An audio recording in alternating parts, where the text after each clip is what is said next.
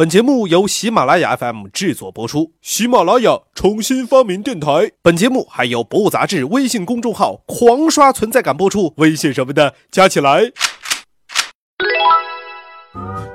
不听不知道，世界真奇妙。各位好，我是主播杨锵锵。您现在收听的是由喜马拉雅 FM 和《博物杂志》联合制作播出的《博物杂志》。每年八月十五前后啊，是著名的钱塘看潮时节。那么千年来，钱塘江口的人们同时纪念两位历史人物，一个是潮神伍子胥啊，这个咱们在之前的节目当中说过他；另外一个就是今天咱们要说的实力至朝的钱王，吴越国开国君主钱镠。哎，那么正是这位低调的诸侯，兴修水利，发展贸易，保境安民。将杭州由深受水患之苦的海边小城，一步步改造成了繁华都市、人间天堂。首先，咱们来说一说这天堂的水患。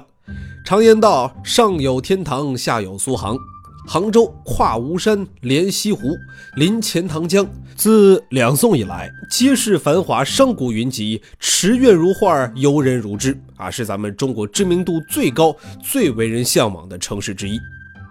这苏杭虽然说地理位置很相近，但是杭州成为天堂的时间却要比苏州啊晚得多。因为直到唐朝末年，它都还被致命的水患所困扰着。每当这个大潮来袭，千里沃野就变成了一片泽国。五代十国时，杭州迎来了命运的转折。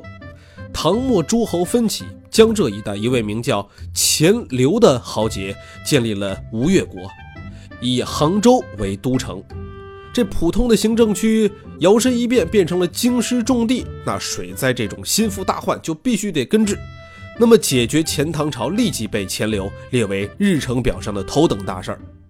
也正是直到钱镠时代，通过治潮发展民生，杭州才逐步成为江南一带的中心城市。公元九一零年，钱镠开始大兴土木。他派人加固杭州湾海堤，涂抹富含铁、碳的灰浆。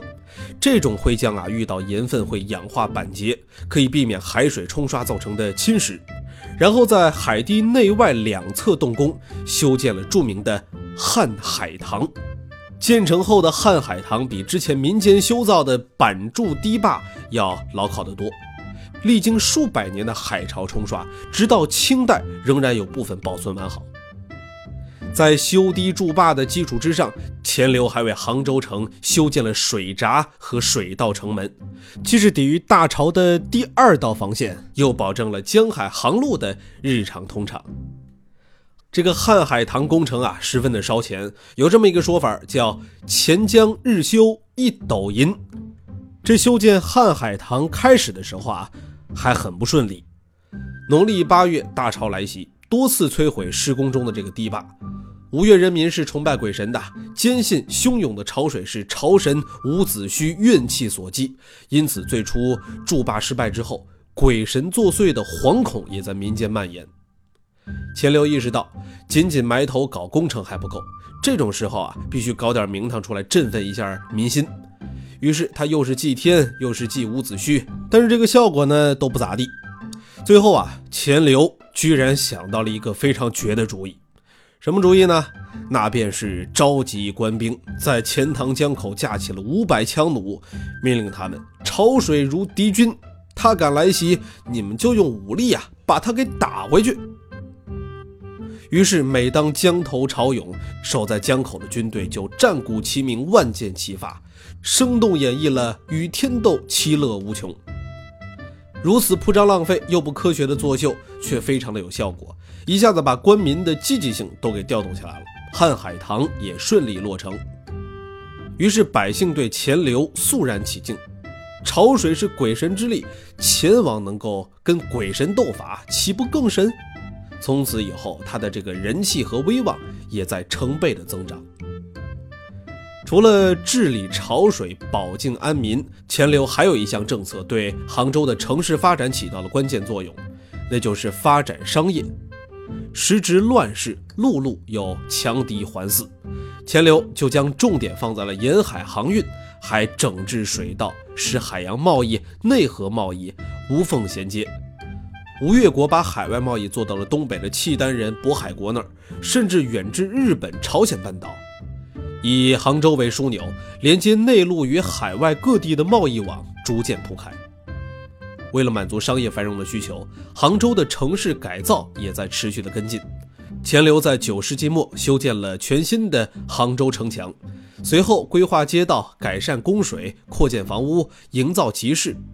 那么，除了完善基础设施，他还整治西湖、广修佛寺，把杭州朝着富有人文气息的宜居城市方向发展。当然，在统治稳固之后，也没有忘记给自己修一批宫殿。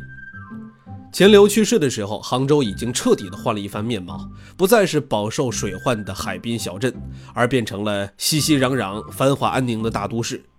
就连见多识广的北宋太宗在接手吴越国时，都被这个小国的兴旺富庶给惊呆了。一百多年后，北宋灭亡，南宋的高宗赵构就把首都定在了成熟繁荣的杭州。